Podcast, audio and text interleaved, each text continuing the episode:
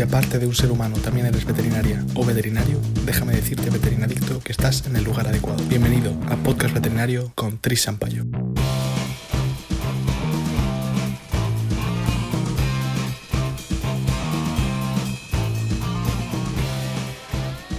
¿Qué tal, veterinadictos? Feliz sábado. Espero que estéis disfrutando del día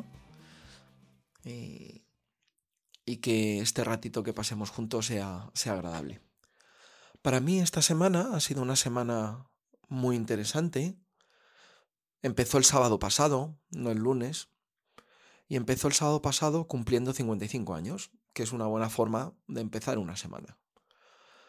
55 años que para mí suponen, como habéis escuchado en mi anterior podcast, el principio de mi tercera edad vital o de mi tercera etapa vital. Cuando hablamos de tercera edad, pues sonamos en la cabeza como viejos, como quizá personas que ya han acabado su etapa laboral eh, y que se han merecido el, el descanso, ¿no? Bueno, yo creo que ese descanso del guerrero todavía no me ha llegado. O sea que, espera que esta, espero que esta tercera edad sea todavía una edad muy vital y llena de, de nuevas aventuras. El lunes empezó la semana oficial y empezó eh, como a mí me gusta, trabajando lo que más me gusta, que es de veterinario, haciendo la paroscopia y combinándolo con otra de mis aficiones, que es la de enseñar. Esta semana ha sido una semana muy de enseñar. Y ha sido muy de enseñar porque he repasado un poquito también el directo que hicimos con, con Ever. Esta semana hemos tenido un directo también en Instagram con José Rodríguez, otro de mis referentes, no solo como veterinario, no solo como cirujano, no solo como profesor, también como persona. Ever, para mí un, un ejemplo de lo que es un veterinario emprendedor, CEO de una macroempresa que tiene un montón de empleados y un montón de, de alumnos de Improve Veterinary Education. Y toda esta semana pues me ha llevado un poquito a, a recordar a recordar los, los orígenes. Y esto también en función de el lunes, que como os digo estuve en una clínica en Almería con Cristina y con Miguel, os, os, mando un saludo desde aquí, en la que al final del día hicimos una pequeña entrevista, un pequeño jueguecito para ver, para relajar el ambiente, para despedirnos. Estuvimos siete horas en el quirófano, creo, ocho, no me acuerdo, un montón. Y en ese, en ese pequeñito juego, cuando les pregunté por qué habían llegado a la endoscopia, Miguel me reconoció, me comentó, me recordó, porque creo que en algún momento me lo había dicho, pero no me lo había tomado en serio, que se había dedicado a la endoscopia por un podcast que, que escuchó, posiblemente la primera temporada. No sé en qué momento eh, le llegué de, esa manera para que le, le sugiriera profundizar en la endoscopia. Bueno, por un lado fue un momento de satisfacción, de incredulidad un poquito, y por otro lado un poquito de susto también. Hace muy poquito, un par de semanas, estuve también en la universidad dando clase por primera vez a gente de, de segundo, de grado, de veterinaria. Y ahí también fue un momento de, de reflexión y de, de, darme cuenta lo, lo que podemos influir a la gente que tenemos alrededor, e incluso a veces a gente que no nos conoce a través de redes ahora, cómo les podemos influir de una manera positiva en este caso, pero qué susto si también es en, en otro, en la otra línea, ¿no? En el sentido negativo. Bueno, supone al final estar aquí exponiéndome también, como me decís muchas veces que os cuento lo que que cuento bastantes cosas de mí. Bueno, creo que es un momento en el que, ya sabéis, en mi tercera edad, pues me puedo permitir contar lo que siento sin problema. Pero esto, saber que estas palabras tienen tanto peso o que pueden provocar tantos cambios, pues genera un poquito de, de susto. Venga, vamos a decir susto. Y ahí es cuando he repasado, momento de cambio de, de, etapa, pues claro, es un momento de reflexión. He revisado, he repasado cómo llegué yo a la endoscopia. Y ya lo he contado muchas veces, pero bueno, os hago un pequeño resumen. Siendo alumno interno de cirugía eh, en caballos en la Universidad Complutense de Madrid, eh, uno de los profesores, Javier López San Román, empezó a hacer artroscopia para su tesis y pidió voluntarios dentro de los alumnos para ayudarle.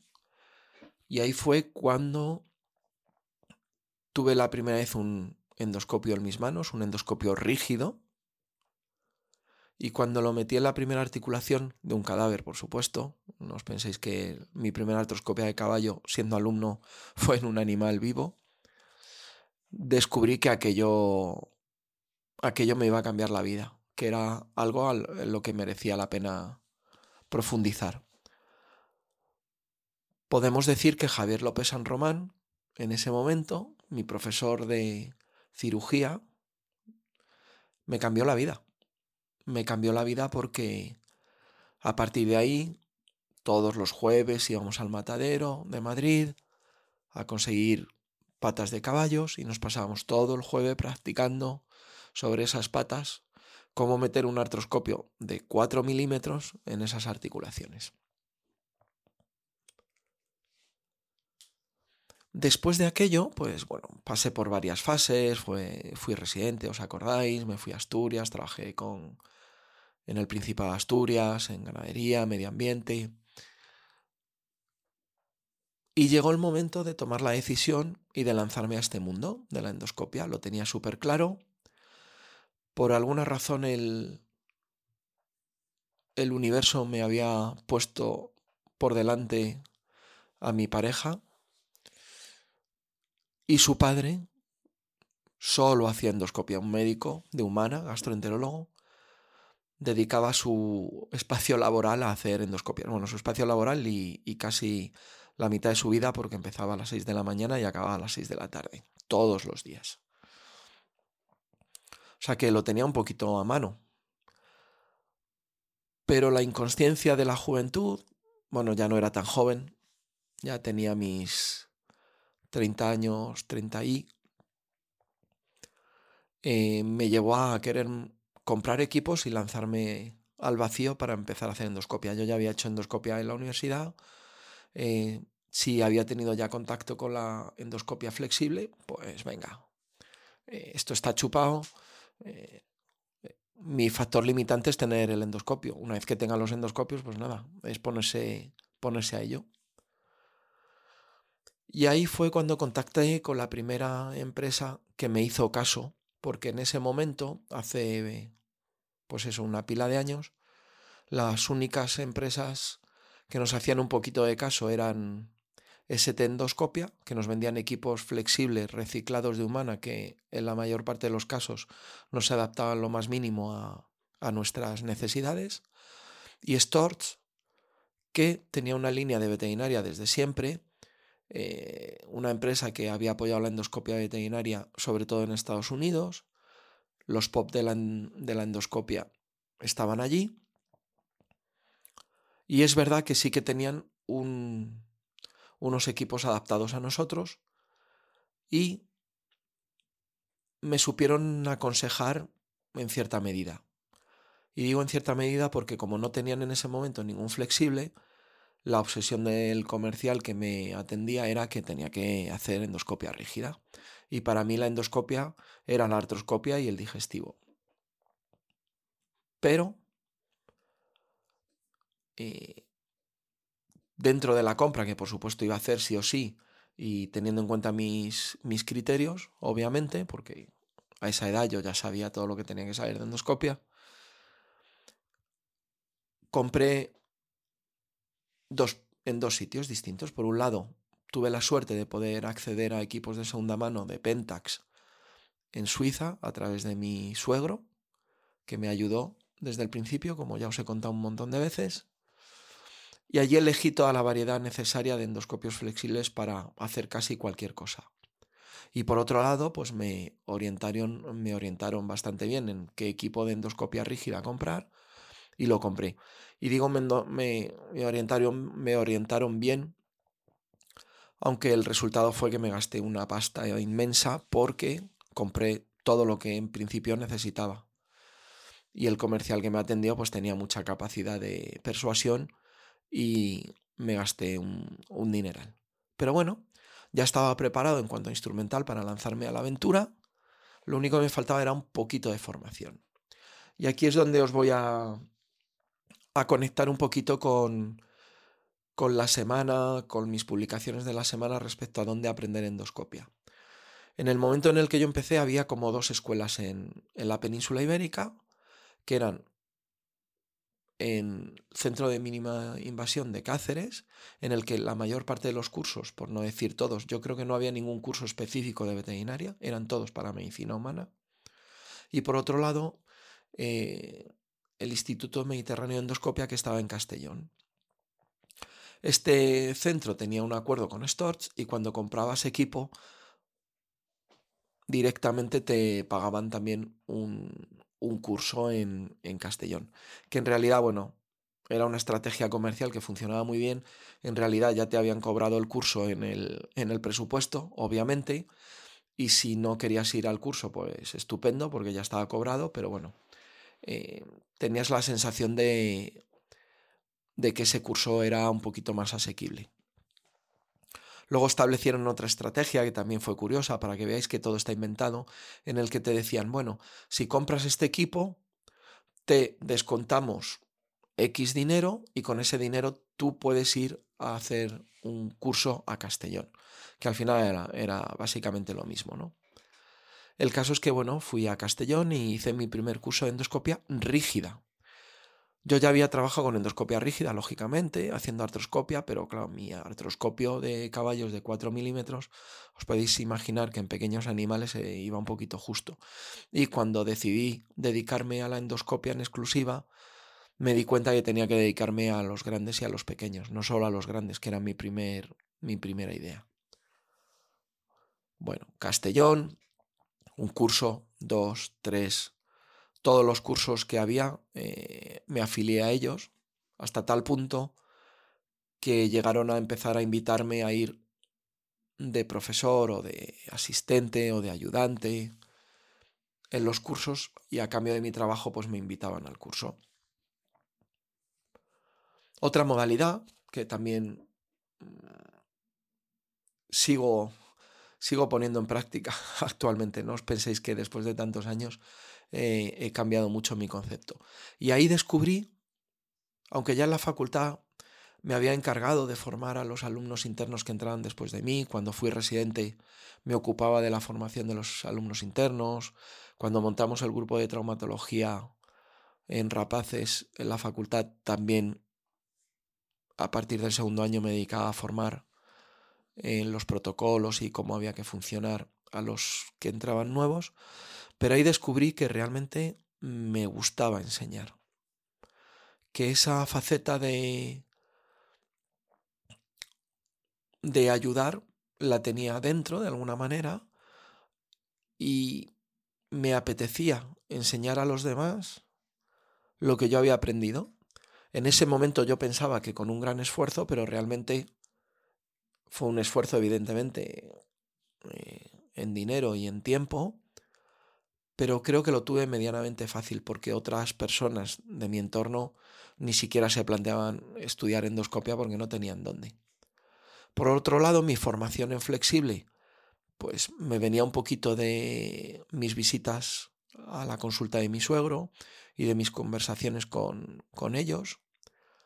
Mi suegra, como os he contado también, era enfermera dentro de ese centro y me puso las pilas en, en una parte muy importante y que no nos enseñan, siguen sin enseñarnos ahora, que es en cómo cuidar los equipos, cómo limpiarlos, cómo mantenerlos. Bueno, pues más o menos ya sabía de qué iba y no tardé mucho en lanzarme al mercado laboral y hacer mi primera endoscopia. que fue una endoscopia de digestivo en un boxer en Asturias, en una clínica en Áviles, con un flexible pediátrico de segunda mano al que no le funcionaba eh, la insuflación, porque posiblemente como era un equipo antiguo y no se había usado en mucho tiempo, pues estaba obstruido, y con un canal de trabajo por el que no me cabían las pinzas, porque yo había comprado unas pinzas de un diámetro y el canal de trabajo del pediátrico era un poquito más pequeño. Pero ahí que me, que me metí en ese primer esófago de aquel boxer, y la primera endoscopia digestiva en pequeños animales de mi vida, que fue esta, lo que me encontré fue una intususcepción gastroesofágica, que por supuesto en ese momento no identifiqué al principio. Lo único que, que vi de aquella era que intentaba entrar en el estómago y no sabía dónde estaba. Han cambiado un poquito las cosas en cuanto a, a dónde formarnos, Ahora mismo hay un montón de compañeros que están haciendo endoscopia. Aquellos principios de los que yo tenía que convencer a mis clientes, que eran los veterinarios, de que la endoscopia era el camino para un montón de diagnósticos y también de tratamientos, ya pasó a la historia, porque gracias a que hay mucha gente en el mercado haciendo estos procedimientos, ya prácticamente no hay que convencer a nadie. Es más, ahora hay una se nota en el ambiente que hay una tendencia a realizar ciertos procedimientos como por ejemplo las ovarectomías o las ovaristerectomías, que ya hay que hacerlas por la paroscopia. Y esto es bonito, porque es el camino que han seguido casi todas las técnicas pioneras médicas, también en medicina humana. Esto os lo he contado también alguna vez de cómo los artroscopistas que empezaban en humana tenían que luchar con los cirujanos, con los traumatólogos tradicionales, para convencerles que haciendo dos agujeritos pequeñitos no solo estaban jugando a, las consolas que en ese momento ya había, sino que era una forma de tratamiento mucho más adecuado que cirugía abierta. Lo que digo siempre, si ahora os rompéis un cruzado, que ojalá que no se rompa nadie ningún cruzado, pero si eso pasa y el traumatólogo que os atiende os dice que os va a hacer una cirugía en la que va a abrir la rodilla desde el fémur hasta la tibia, pues obviamente decís que nanay o simplemente os levantáis, aun con el cruzado roto y salís corriendo de allí, ¿no? Pues esto es lo que ha pasado en, en veterinaria y está pasando. ¿Cuál es el cambio fundamental? Que los propietarios saben que en veterinaria ya hacemos esto y lo piden. Y esto que era un factor limitante que yo tenía identificado, que nuestras labores de educación y de difusión y de divulgación tenían que ir orientados también a los propietarios, ahora tutores de nuestras mascotas, pues este, este hecho ya es obvio, ¿no? Ahora los tutores nos solicitan esa técnica y si no la haces se van a otro sitio. ¿Qué ventaja tenemos o tenéis las nuevas generaciones que queréis aprender estas técnicas? Que ahora ya hay muchos sitios donde aprender. Para mí hay sitios de referencia, hay muchas fórmulas, hay muchas variantes de cómo aprender y hacemos un repasito. Pues están los másters, títulos propios, eh, títulos de posgrado, que son cursos generalmente de larga duración en los que a lo largo de un año escolar, a veces un año real, se hace un, un, repaso de todas las técnicas de endoscopia, de cirugía de mínima invasión, de endoscopia intervencionista, endoscopia quirúrgica, incluso depende del máster o del posgrado, se habla de microcirugía o de radiología intervencionista. Son cursos que van avalados generalmente por un título otorgado por una universidad. Y aquí hay un poquito de... Hay un poquito de confusión y me gustaría comentaros un poquito para que lo tengáis claro. El hecho de que una universidad te dé un título propio, ese título propio no te habilita especialmente para poder hacer esa técnica o deshabilita. En España, el título que te permite hacer de veterinario de todo es el título que te da la universidad. ¿De acuerdo? En el grado. Las privadas o las públicas. Una vez que tú eres veterinario, tienes capacidad o posibilidad legal para trabajar de cualquier especialidad. Las diplomaturas, que fueron una forma de, de posgrado en el fondo, que venían a rellenar un hueco de especialidad o de formación en especialidades que no teníamos, solo te garantizan con su título, y esto es una discusión que podemos tener cuando queráis y seguro que algunos que nos estén escuchando pues pueden no estar de acuerdo, no pasa nada, podemos discutirlo, pero ese título de diplomado por supuesto te dice o te garantiza o te certifica que la persona que lo ostenta ha pasado por una cantidad de formación y de requisitos para obtenerlo, que en principio determina que tienes los conocimientos necesarios para ejercer de. Pero ningún diplomado de ninguna especialidad tiene, al menos en España, más capacidad, posibilidad o derecho de ejercer ninguna especialidad. Esto lo tenemos que tener claro, no por quitarle el mérito, por supuesto, a los diplomados, que obviamente lo tienen y que han hecho grandes sacrificios y esfuerzos para tener ese título, sino porque la forma de llegar a ese conocimiento no tiene por qué ser de esa manera, al menos de momento. Es decir, tenemos la suerte que en el, en el caso de la endoscopia hay muchas posibilidades de formarse con bastantes garantías y no necesariamente sufriendo. El esfuerzo obviamente hay que, aportarlo en cuanto a tiempo, inversión, eh, ganas, motivación, pero tenemos, al menos en nuestro país, la suerte de contar con varios sitios donde podernos formar. Yo os cuento un poquito los que conozco de cerca y en profundidad porque participo en ellos pero no le quito mérito a ninguna de las otras opciones, ni digo que sean mejor ni peores. Pero yo os cuento mi película, como siempre, os cuento mi experiencia y os puedo hablar de los cursos en los que yo participo y que me aportan ese, esa garantía de que estamos enseñando lo que, lo que podemos y lo que debemos. Y que al menos el alumno que sale de estos cursos tiene las garantías de que con esos conocimientos va a poder hacer algo más que cuando entró. Pues recordando un poquito la charla de la semana pasada con Ever, pues recordábamos cómo le conocí. Estábamos en una bepa, en un coffee break, y yo vi a Ignacio Álvarez del Segura, eh, que estaba hablando con, una persona, un hombre joven, y por alguna razón me incluyeron en la conversación y en esa conversación estaban comentando cómo implantar cursos de posgrado.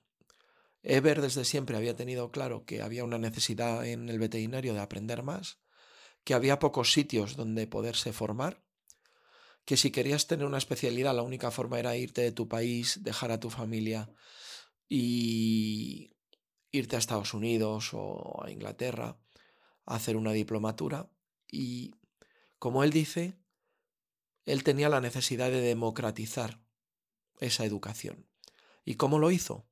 Pues a través de una empresa privada cuyos títulos que imparten de posgrado eran cursos largos, en los que los ponentes se supone que tienen una mínima calidad, y digo se supone porque yo estoy incluido en ese plantel de profesores y, cuesta un poquito reconocer si tienes esa capacidad o no. En el fondo soy un poco tímido.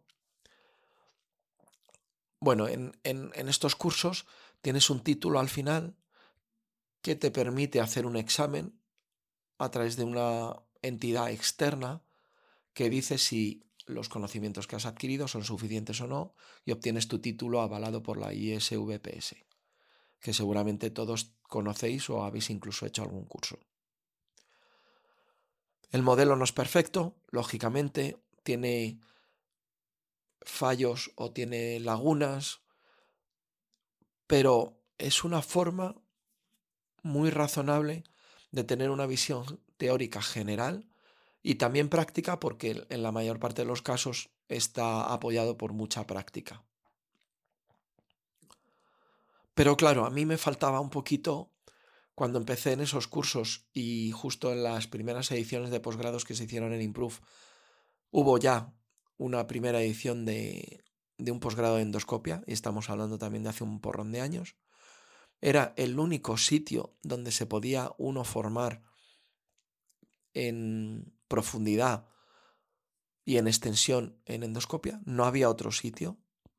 Estaban los cursos intensivos, como os decía, de Cáceres, que es otra modalidad de curso, que estaban muy bien y cuando hacías siete, pues ya tenías una habilidad práctica, pero faltaba mucho. Cuando a mí Ever me propuso ser el tutor de ese curso y hacer el curso que a mí me hubiera gustado, pues fue un poquito lo que hice en ese momento.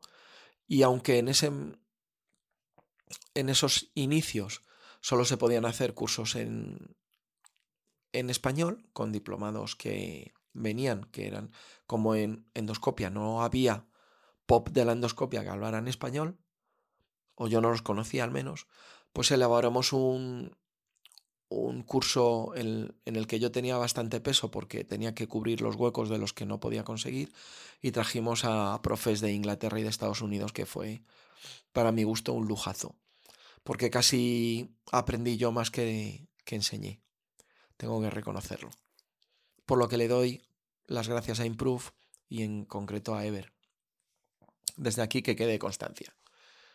Bueno después de eso eh, con el paso de los años, no pocos, tuve la oportunidad de, empezar a, a, compartir docencia en el Centro de Cirugía de Mínima Invasión de Cáceres. Durante estos años que os digo, el Centro de Mínima Invasión empezó a abrir sus puertas al mercado veterinario y al final había al menos dos cursos al año uno orientado a la cirugía laparoscópica y toracoscópica y otro más orientada a la diagnóstica, sobre todo al flexible, en el que, bueno, si hacías los dos cursos tenías esa aportación práctica en animal vivo que a lo mejor faltaba en Improve. Me parecía una combinación perfecta. Con el paso de los años, pues bueno, ese modelo ha ido evolucionando, ha habido otras empresas que han intentado formación y que no han funcionado, ha habido otras que sí que funcionan y que hacen talleres. Gracias a que, como os digo, cada vez hay más compañeros que saben hacer endoscopia, que son buenos eh, endoscopistas, llamémoslos así, y son buenos docentes. Hay un montón de sitios y un montón de compañeros con los que aprender. Es verdad que de alguna manera, o tanto en un sitio como en otro, al final acabamos coincidiendo y disfrutando. Y ahí es donde unimos un poquito el principio de la responsabilidad que implica eh, estar ahí, ¿no? Enseñando. Los cursos, como os digo, la forma de aprender, pues son los máster, que os dan un título, que nos habilitan especialmente, eh, pero bueno, que os dan unos conocimientos. Están los, los cursos intensivos en los que eh, vas tres, cinco días y estás practicando una técnica en concreto, por ejemplo, como los de Cáceres, intensivos del centro de mínima invasión, y luego están las estancias. Y las estancias hay una variedad infinita y al final depende mucho de la persona con la que vas a estar aprendiendo, tu tutor, ¿no? Pues nosotros, a nosotros nos han acompañado durante estos años, pues personas que han estado un año entero con nosotros, incluyéndose en el servicio y trabajando con nosotros, a colaboraciones con empresas eh, que ofrecían a sus clientes por comprar sus equipos, pues estar una semana, diez días con, nosotros trabajando, incluyéndose en, en nuestro trabajo habitual. Bueno, es una forma muy interesante porque además te pones en contacto directamente con gente que está haciendo endoscopia y además trabajando con clientes en la calle y si este servicio pretendes que sea un servicio de referencia, pues aprendes también cómo, cómo es el tratar con, con nuestros compañeros veterinarios que ya sabéis que a veces somos muy difíciles. Pero bueno, volviendo un poquito a esa responsabilidad, a ese susto que me dio cuando Miguel me dijo que se había lanzado al mundo de la endoscopia por un podcast, aprovecho esta plataforma pues para daros un, de nuevo eh, mi oferta que una de las partes que más me gustan de la profesión es enseñar lo que sé. Puedo saber más, puedo saber menos, yo ya sé que no soy el mejor, ni soy el más rápido, ni el más joven, el más guapo, esto lo podríamos valorar. Pero es verdad que tengo una experiencia de 22 años en la técnica y tengo cosas que contar y me gusta contaroslas. No tengáis ningún problema en contactarme, pedirme ayuda. Seguro que buscamos una forma en la que tanto yo como formador como vosotros como alumnos eh, nos encontramos cómodos y recibimos cada uno la energía que necesitamos. Y quizá ahora, desde, por mi parte, desde una madurez que no tenía cuando empecé en aquellos cursos de ayudante en Castellón, que realmente no sabía nada, hablaba un poquito de material como mucho, que era la parte que me dejaban. Y luego la parte práctica, pues yo me ocupaba de atender a las dudas de, de las personas que estaban allí practicando. Pero ahora, después de 22 años de profesión, creo que ya me entero un poquito de qué va esto y estoy deseando compartirlo con vosotros.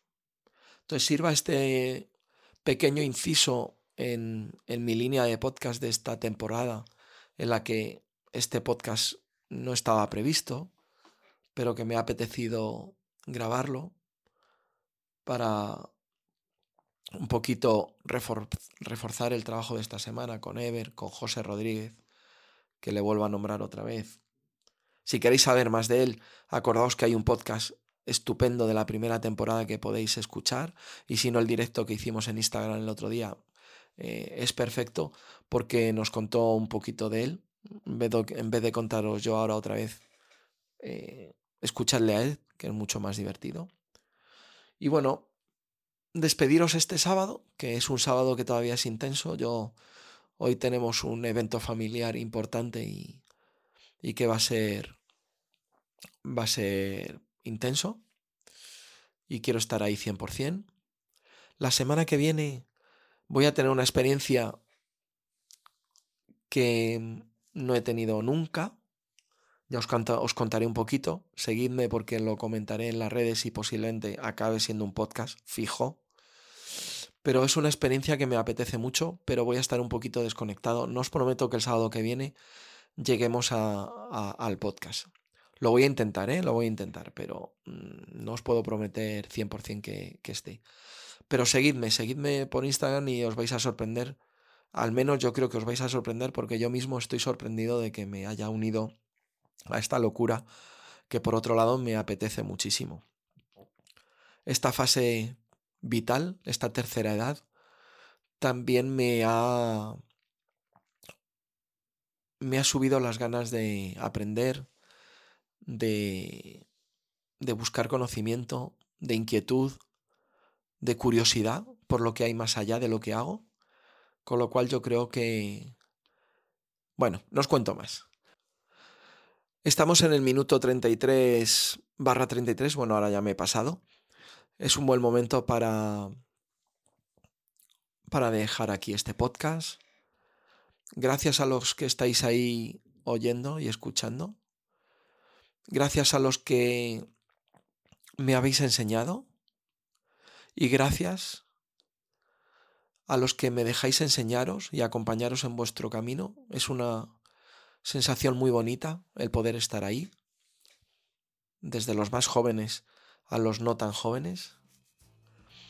Y porque esto me ayuda a cumplir uno de mis objetivos. La mejor forma de aprender es enseñar. Hasta el próximo episodio, Veterinaitos. Un abrazo. Y recuerda, síguenos en Instagram, arroba trisampayo. Y no te pierdas nuestros tips, directos y novedades. Gracias por estar aquí. Nos vemos en el próximo episodio de Podcast Veterinario con Trisampayo.